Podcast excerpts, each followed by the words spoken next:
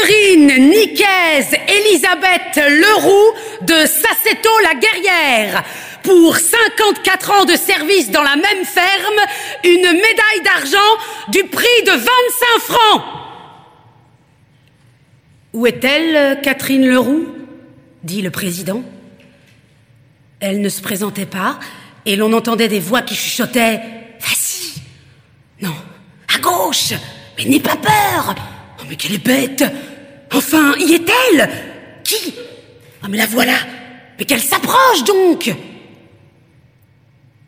Alors, on vit s'avancer sur l'estrade une petite vieille femme de maintien craintif et qui paraissait se ratatiner dans ses pauvres vêtements. Elle avait aux pieds de grosses galoches de bois et le long des hanches un grand tablier bleu.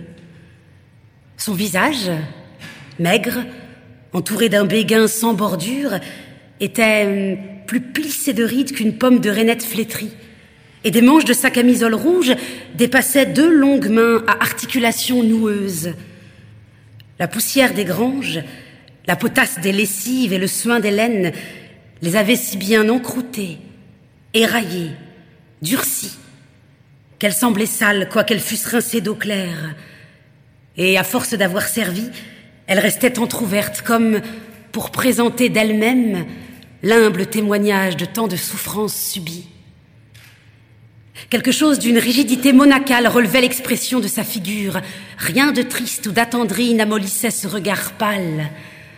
Dans la fréquentation des animaux, elle avait pris leur mutisme et leur placidité.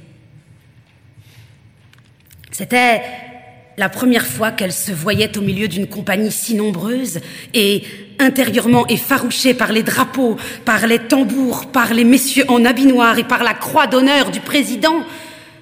Elle demeurait tout immobile, ne sachant s'il savait s'il fallait s'avancer ou s'enfuir, ni pourquoi la foule la poussait et pourquoi les examinateurs lui souriaient.